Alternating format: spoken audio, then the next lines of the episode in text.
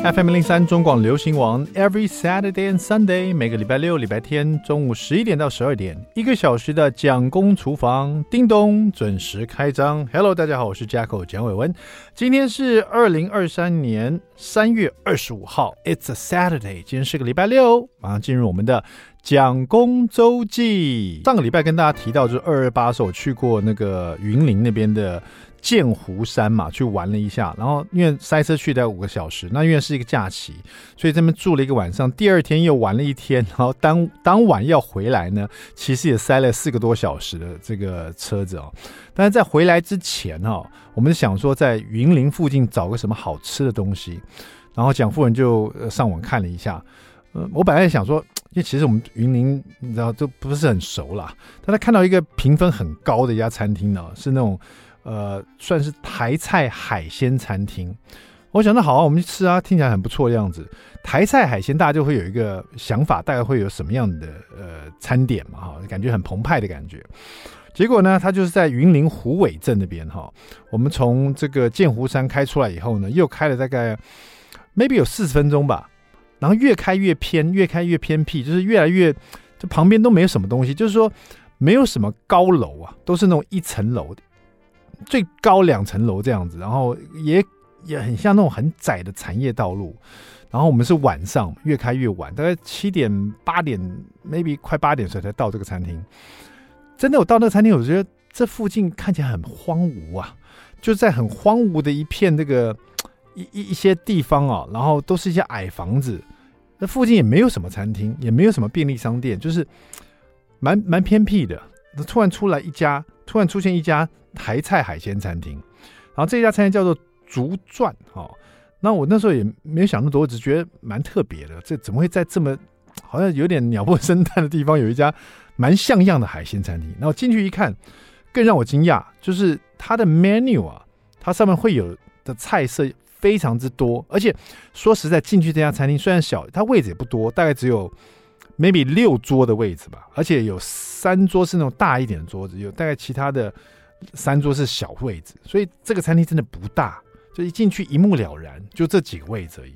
但是它它就弄得很像那种，老实说有点像饭店里面的一层餐厅这样，但是很迷你型，很小。它的那个整个的感觉，整个环境的干净程度啊，还有它的那个 menu 啊，制作的很精美。一打开来，里面该有的菜色一定会有，而且还有很多是你在。呃，你预定了才会有的一些菜色，而且蛮特别。就是说，在这种这么我这样讲有点不太礼貌，就是在那么荒凉的地方有这个餐厅，它有的菜色真的很丰富啊。呃，从海鲜类的到这些呃鸡鸭鱼肉啊，什么都有。然后比如说它的预定的菜色里面还包括有，如果说你预定的话，你还可以吃到那种药膳鸡仔猪肚鳖汤这种的，就觉得只有大餐厅会做的。那还有一些很特别，什么海鲜红鲟啊，这这些单一定会有了。但是你想象得到的一些野菜类啊，都会有。那像这种地方，它也会有这种炒槟榔花。那有点可惜，那天没有槟榔花。但那天我们后来吃到的，呃，我叫了一个那个，应该是老菜爆鸡汤吧，哈，叫了一个老菜爆鸡汤，还叫了很多其他菜了。那真的吃的很开心。那后来我才发现说，这家餐厅的这个老板呢。据说了，这个这个据说是好像是台菜很有名的这个兴业，曾经在台北兴业台菜料理的首席师傅，然后来来这边坐镇的，所以他才会有这个道地的这种海鲜台菜的感觉哈。那我后来叫了一碗那个老菜脯鸡汤，也是让我非常惊艳，就里面就只有老菜脯跟鸡肉，然后有没有菜？好像没有，就是就是这两样，好像有一点香菇的样子。非常的好吃，然后非常好喝。那后来叫了一些其他的菜色，也真的真的都是我的感觉，就是在台北东区或者在那种很热闹大都会的餐厅会出的菜色。真的没想到在这么偏僻的地方会会吃到这些菜。那因为一一在讲的话，可可能太长了。但是那天吃完那个老菜脯鸡汤，我回去以后，那个好吃到我突然脑洞大开，想到说，哎，好像我家橱柜里面。好像有一罐老菜脯，哎，我有这种感觉，因为吃完那个味道实在太香，我想回去找找看，我是不是有倒菜脯。然后回去把那个翻箱倒柜，终于找到有一罐了。十五年前人家送我的老菜包。当时他送我的时候跟我说，这一罐是二十年的老菜包了。所以我现在十五年后又找出来，所以已经三十五年了。你知道这种三十五年的老菜包真的是像黄金一样值钱的。当然也要看这个老菜脯的大小了哦，它它整条多大哦，多重啊，多长。那我那个老菜脯算是比较小条的，所以真的就去卖也应该也是应该蛮有价值的。但是我就后来就想说，到底是我刚才喝完人家老菜脯鸡汤，我想说啊，如法炮制一下，哇，果然煮起来。我煮的还蛮不蛮不错的啊，就是用这个老菜脯真用对了，已经放了三十五年了，我用了一半了。因为我上网去问大家说，我到底是应该再摆个十年，让它变成四十五年的老菜脯，甚至于再放个十五年，变成五十年的老菜脯，我是准备拿来卖还是怎么回事？还是我就应该把它用掉，把它吃掉？然后就有网友建议我说，你先用半罐嘛，你先用半罐看看，看到好不好吃嘛？真那么好吃，剩下那半罐你再放个十五年。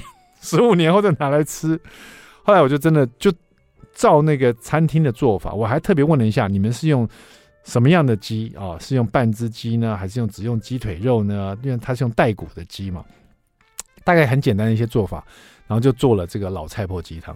待会呢，这个蒋公来说菜，我们就来说这道很简单的老菜脯鸡汤。有点可惜的是，或许你们家没有老菜脯啊，不过。传统市场有时候可以买到，也是黑黑的老菜脯了。你也煮煮看啊，又好吃又好喝，好不好？带回来，美食冷知识还有老菜脯鸡汤等着你，别走开，马上回来。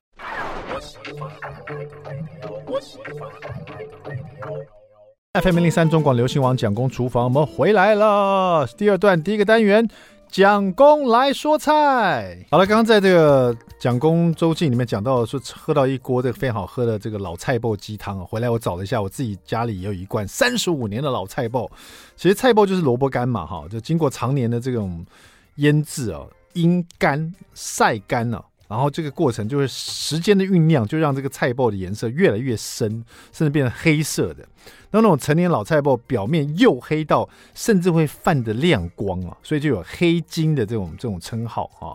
甚至有很多那种长达数十年的菜脯都变成传家之宝了哈。我这一罐可能就是了哈。那这个老菜脯怎么用呢？很简单，我就去买了一个这个防土鸡腿哈。防土鸡腿一只大概也会超过半斤哦。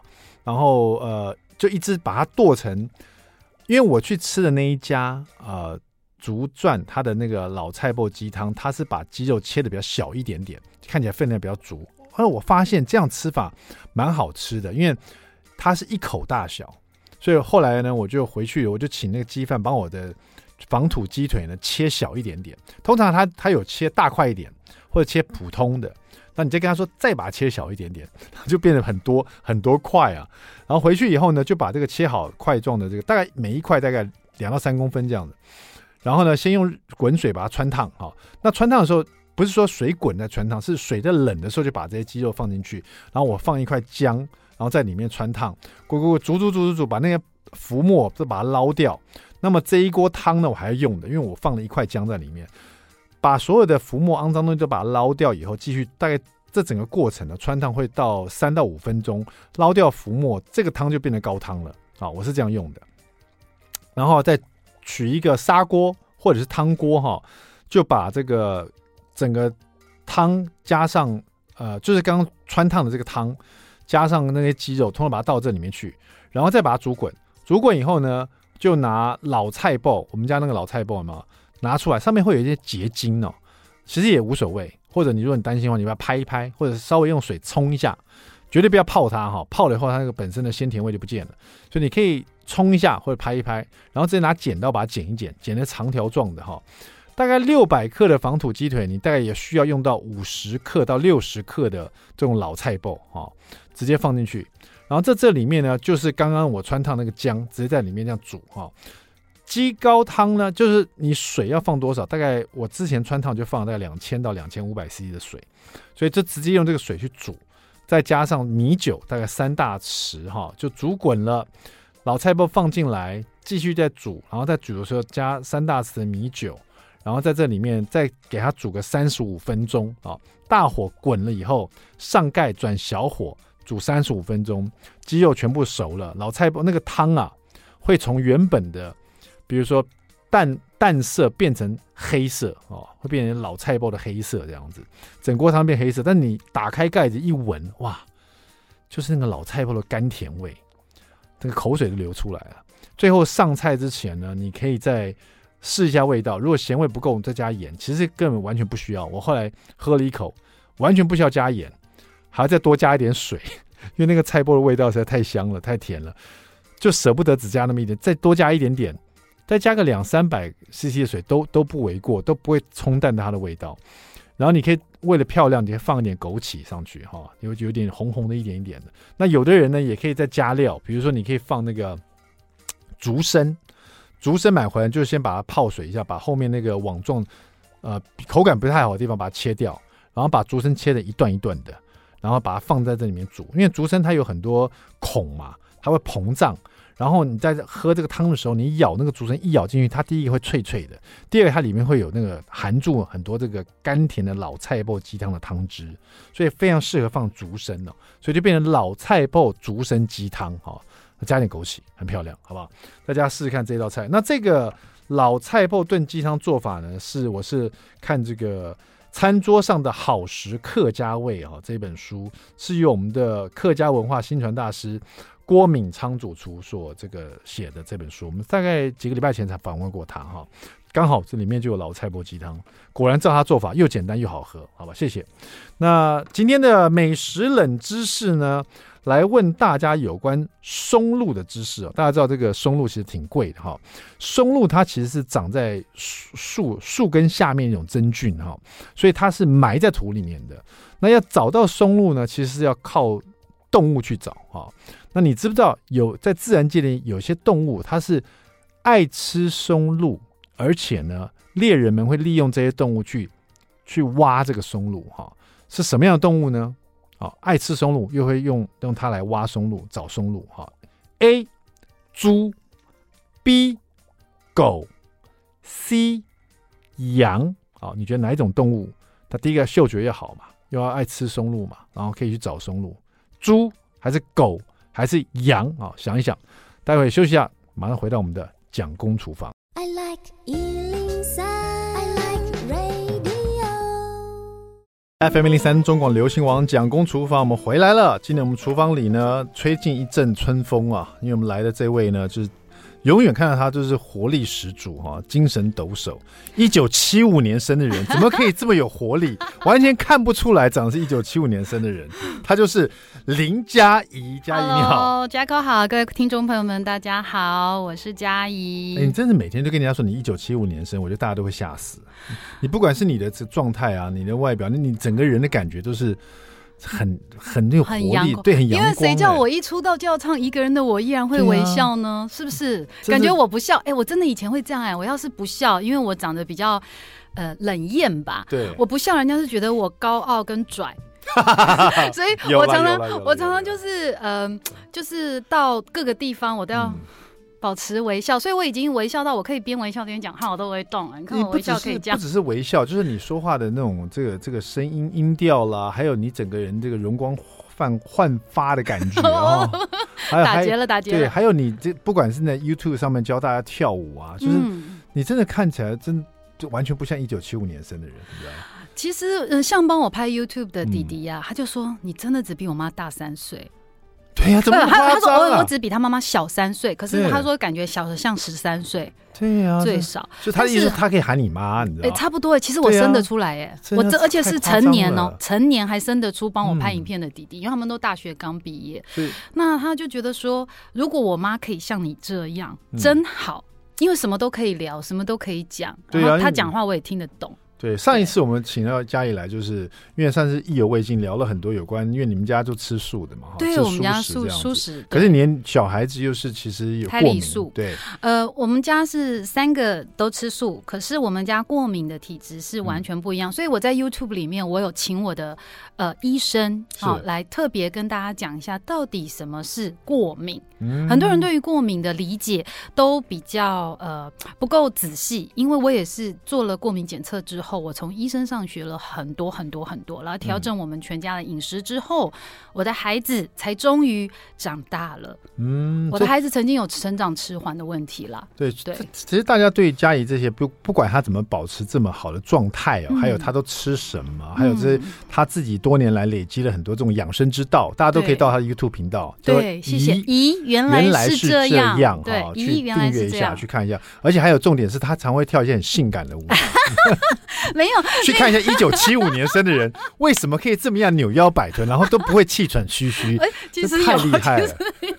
那就那气气喘吁吁的地方都被快转跳过。专业专业专业。好，今天呢，这个你的状态当然好，但是我们也要考考考看你的脑，你的脑洞是不是也是这么厉害？是不是脑力是这么厉害？我们今天的美食冷知识来问一下，佳仪，因为你是吃素的嘛，对，所以你应该也吃过松露吧？松松露不是荤的嘛？哈，对对对。其实松露是长在树木底下根部的一种这种菌类，菌类哈。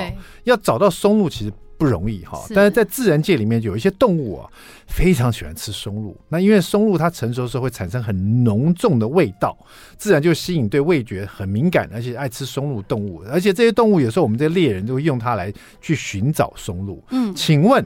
是什么样的动物爱吃松露，而且会用来去寻找松露？A. 猪，B. 狗，C. 羊。哦，哪一种动物是我们猎人会用它去寻找松露？啊、呃，请大家先想一下，我们要请这个佳怡想一下哈，这是什么动物？现在要要回答了吗？对，请作答。好，答案是猪。猪，你为什么觉得是猪？为什么不是狗或者是羊？呃，狗嗅觉那么练那么好。因为我很爱吃松露，嗯，所以你是你属猪？不是不是，因为我爱吃松露，所以常常听人家讲，就是呃，顶级的松露他们都是用猪猪去找的，是对，他们会吸引猪，会对这个味道很敏感，嗯、对，这是我的印象啦。是是是，这应该跟动脑没有关系，只是有听过人家这样讲，没有听过用狗跟羊去寻。你觉得不是狗的？我觉得不是狗，虽然狗的嗅觉是很灵敏，但是它对于这个东西，嗯，如果受过训练，应该狗也是没有问题了。但是我听到的都是猪。好，那我来，就答案是狗吗？我来分享一下，现在呢，大部分寻找松露的哈是狗，都是狗。但是我们刚刚题目呢、嗯、是说，爱吃松露又曾经用过它来找松露的，那你的答案就是正确答案。那么就是猪，而且你刚刚自己说你爱吃，对不对？对，我非常爱吃。刚好他特别提到，尤其是母猪爱吃松露。哎喂，我妈妈才刚，我才刚分享，我妈前几天做了那个松露萝卜糕啊。对其实呢，呃，松露来讲，就是猪野猪，我特别对松露感兴趣。对对对，特别是母猪，它们天生就对松露的味道特别敏感哈、哦。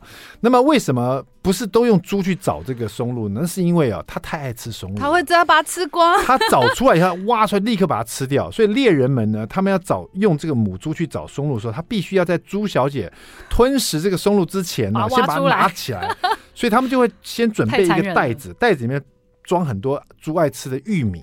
哦。然后只要他一开始，我跟你他开始挖的时候，他就把玉米撒一地，这样子，哦 让猪就感觉哎，怎么都是地上都有松露味道，又有玉米，他就啃去啃这个玉米。玉米然后猎人就赶快去挖那个松露，把那个松露挖。哦，不行，因为松露都是算。攻克的，对所以可能这样子，如果一直用猪来找的话，那可能对对他们来讲太伤了。所以只有那种成本太高、很厉害的高手啊，才会用猪去找，嗯、因为他们知道怎么跟他猪配合，嗯，怎么这怎么样用 玉米去打动它，这样。对，那大部分都是用狗。狗应该是受过训练，一定也是没有问题的。狗呢是不爱吃松露，它不喜不是特别喜欢松露，也不是特别讨厌松露，但是因为他们训练狗的方式就是把，对你就是。好吃的东西就好像你就好像你抓那个那个那什么缉毒犬一样，对对对，或者是那个。你在那个进机场的时候抓水果有没有？对，放在行李箱里面，永远被搜出来，忘记一个苹果怎么还摆在里面那种。是是是，所以所以正确答案就是呃猪了。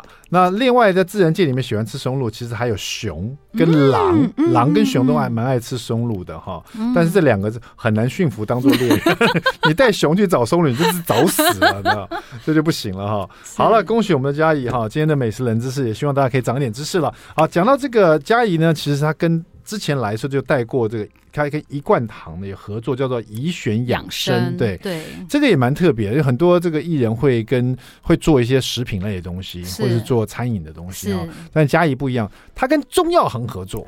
其实是因为我，嗯，说真的，我是从小病到大的一个人。如果也许大家看不出来，对，但是其实我就是因为我从小对牛奶蛋过敏，那我妈妈不知道，每天给我一个一杯牛奶，一颗生鸡蛋，她怕我肚子饿。那以营养学来讲，完全没有问题。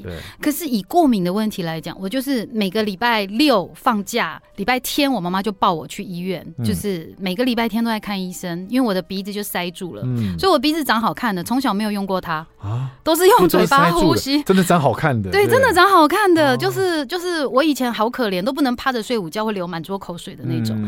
那一直到长大。我其实中药西药从小到大吃了非常多，但我真心觉得医生是一种缘分，嗯、每一个医生都有他擅长的。对、哦，那可能我刚好遇到这个药行，他们帮我调配的所有的，不管是呃膳食啊，或者是就是呃我平常只要有需要，他都能够真的很快速的解决我的问题。嗯、比方说，我今天感冒啦，一样我吃中药粉，我也可以好，嗯、我不用一定要靠西药。嗯，那吃了一段时间之后，尤其是当我的小宝，我刚认识这个中药行，他其实后来是我孩子的干爹干妈。是好，那呃，我刚开始认识他的时候，我的孩子非常的瘦小，因为就是那个那段时间，就是我才刚检查出来他严重豆类过敏。嗯，那豆类以以素食者来讲是非常惨的一种过敏状况啊，因为他的呃身体完全没有办法消化。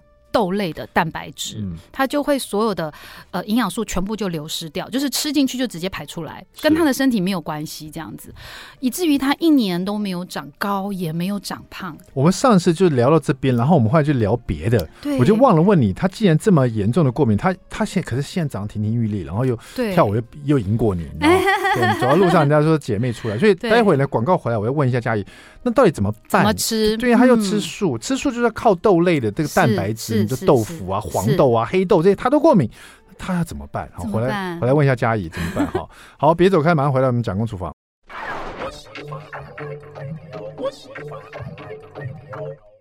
FM 零三中广流行网蒋公厨房，我们回来了。是的，如果说你是吃素的人，吃素食了，不吃肉类，当然你的这个营养呢，尤其是蛋白质，就来源就来自于这个豆类哈，这个很重要的来源哦。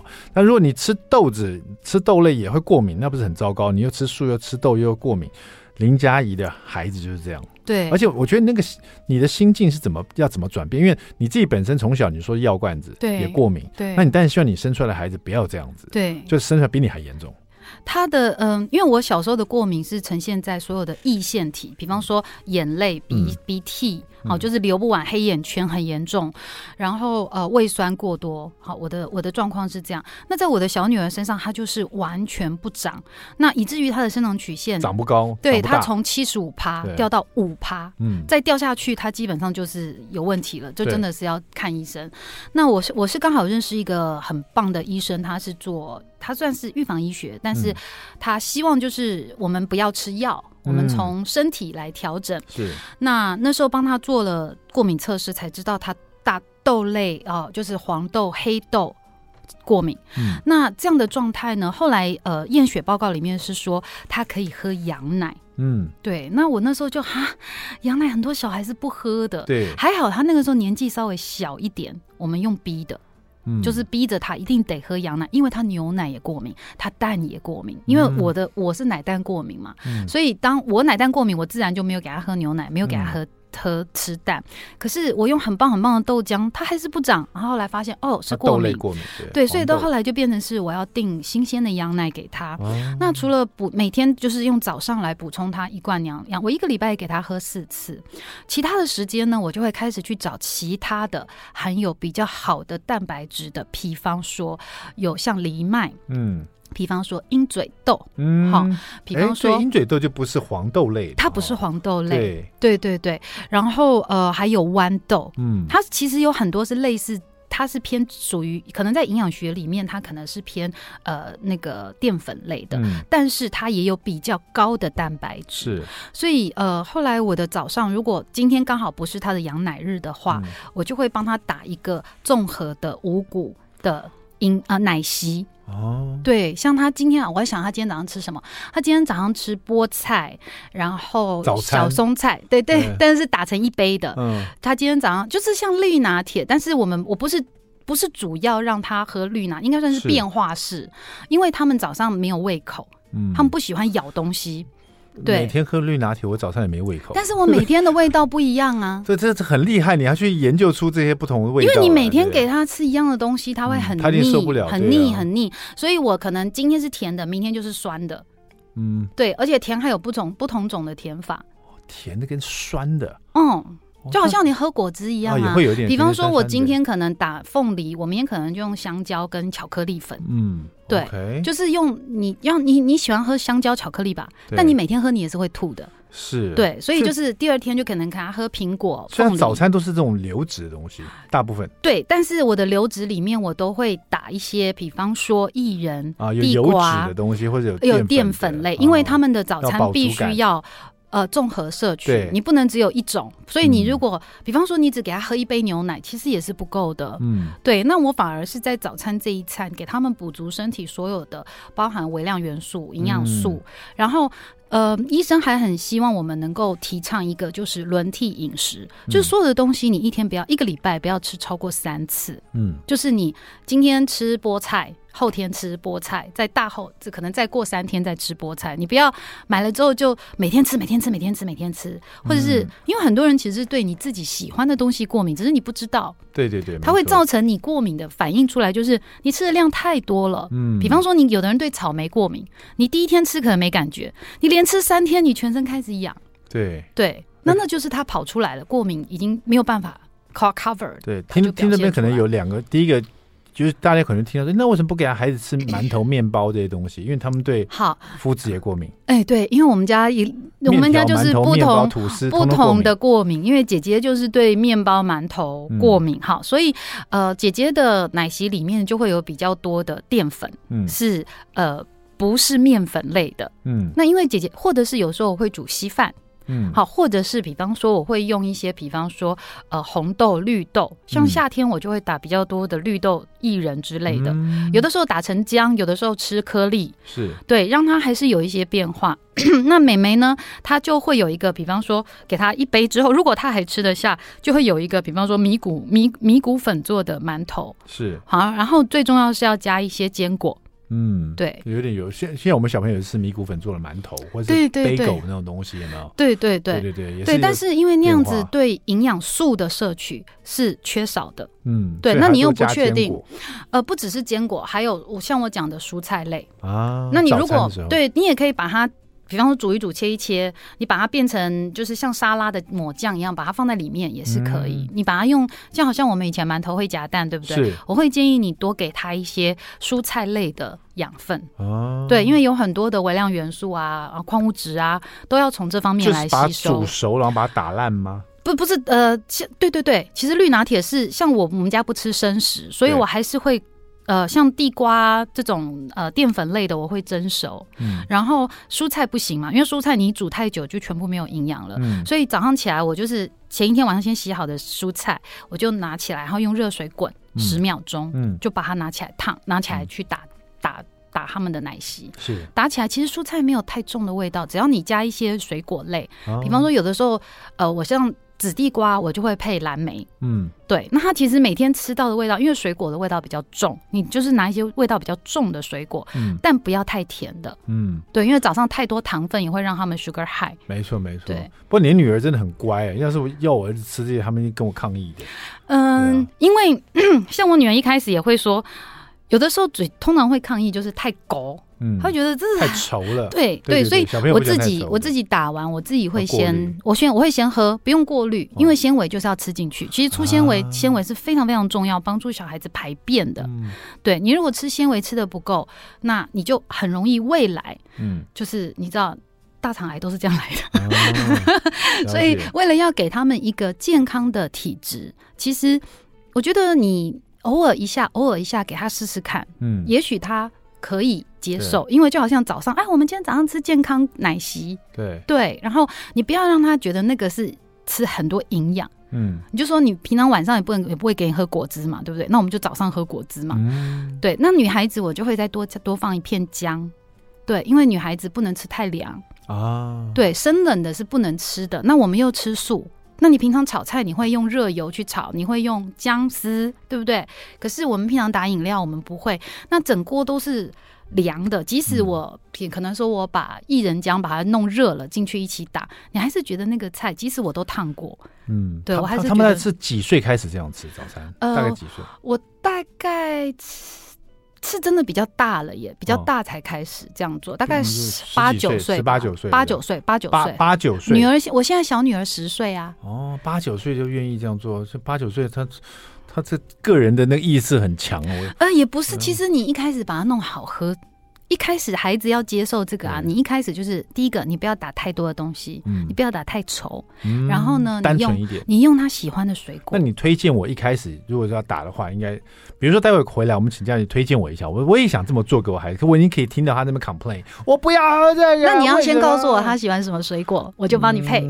我只能跟你讲，他不能吃香蕉跟凤梨，对他这两样这两样过敏，对香蕉跟凤梨过敏。OK。回来呢，这个除了家爷告诉我应该打什么为入门款啊，让我儿子试试看。第二个呢，我要试试他带给我的草莓。哎，来草莓试试看，没有汁的草莓，他说是很脆的草莓，完全干的草莓。什么样的草莓又干又脆呢？回来告诉你，别走开。I like 103, I like radio. FM 103中广流行网蒋公厨房，我们回来，今天我们的养生达人林佳怡，也就是最近呢非常窜红的咦。原来是这样的，这个 YouTube 的这个 YouTuber 哈，我们林佳带了一罐糖的宜选养生的一颗一颗的草莓给我吃。对，这是急速冷冻的新鲜草莓，所以呢，你可以在比较长的时间去享有草莓的好香口感。它不能讲草莓的口感，草莓的营养。哎，那草莓的香气好浓郁，就跟新鲜的一样的味道。哎，是啊，是啊，因为它是新鲜的，直接下去一颗一颗像饼干一样的感觉。对，你吃吃看哦。但是它是草莓的形状，就因为它就是一整颗，对。好吃了哈，好吃啊！哦哦哦哦哦哦，这是草莓吗？这是草莓。嗯嗯嗯，哇，Oh my god，好好吃哦！好吃吧？这是草莓哎，真的是草莓。一开始是很脆很干，有没有？可你咬进去以后，它会软，因为你的水会融化，对，口水会融化，它就变得像新。我说真的，真的很像新鲜草莓。它是新鲜的草莓去急速冷冻，它是高科技。真的吃起来就会到后来就变成新鲜草莓的味道，而且它保口感也蛮像新鲜草莓。草莓的营养，对对，一开始咬进去真的很，刚刚大家也听到了嘛，又脆又干的，对，大概咬个三秒吧，接下来。你的你的错意也跟他做做一些互动以后，你就觉得他它咬起来就跟新鲜草莓一样嘞，厉不厉害？很厉害，好不好吃？好吃，养不养生？嗯，Oh my god！对，你看下午茶追剧，对不对？然后早上你如果煮麦片粥，你也可以用这个放，你可以把它抓碎，然后把它放在上面，那你的麦片粥就不会狗狗哒。就是新鲜草莓那个酸甜都有，完全在里面。是，赞不赞？好厉害哦，厉不厉害？哎，这个比上次你给我中药包厉害多了。哎呀，中药包你要回去按照影片，照我的方式煮哦。还有没有别的东西可以变这样子啊？嗯，你再开发一些。好，我努力。哎，刚刚我问你问题，可能回回答我一下。如果回去要给我八呃，现在九岁快十岁的大儿子，嗯，早上也来一个像你这种，你知道比较营养的那种奶昔之类，我应该怎么做？他是可以喝牛奶，可是他不能吃凤梨，也不能吃香蕉。那你要不要干脆从绿豆薏仁开始啊？啊？你说什么？我听不到。嗯嗯嗯，好好吃哦。像我们平常小朋友。呃，你去外面哈，常常会喝到的绿豆薏仁就是一个很好的方式。哎，你就打绿，它就变绿豆沙啦。好好，我来试试看。好不好喝？对，而且因为对男生来讲，有的男生比较燥，就是男生通常就是体内一把火。对对，所以呃，尤其是接下来到夏天的时候，他会很容易比较身体比较觉得湿热，就是热气排不掉的时候，你其实绿豆薏仁当早餐就可以啊。好，绿豆薏仁给他，然后你还可以加牛奶。中午给他吃绿豆薏仁粥，晚上吃绿豆薏仁面。No No No，我不是讲了要轮替饮食吗？好了，我这回去先给他们吃这个草莓，真的太棒了。谢谢佳怡带给我这一罐糖，以选养生。大家如果针对有兴趣的，上林林嘉怡的 YouTube 频道，呃，上 YouTube 是知道说你会知道我的呃药膳包要怎么煮，尤其是我搭配的蔬食煮法呢，就是每一种不同的呃药呃汤方，我都会搭配它主要的目的，比方说四物汤，我就会帮助呃搭配可以补血的食材。是，那大家就会知道说，哎，我汤不是只是喝汤跟加白骨，嗯，或者加鸡鸡肉，好，它其实有很多种的方法。你我们希望把它当做是每天的一碗。汤不要是好像我在吃药，就好像你现在吃水果，嗯、它其实是在吃零食，是但是它你其实吃到的是水果的营养。但是如果想要直接问他问题，就是去嘉怡的 FB 去找他，去哎去我的 FB 找我。那如果喜欢我们的商品，在乐天的呃乐天购物的卖场、嗯、有直接搜寻一罐糖一篇养生哦。谢谢林嘉怡，谢谢绿豆薏仁，我来啦，好，拜拜。讲故说完，下次再见，拜拜，拜拜。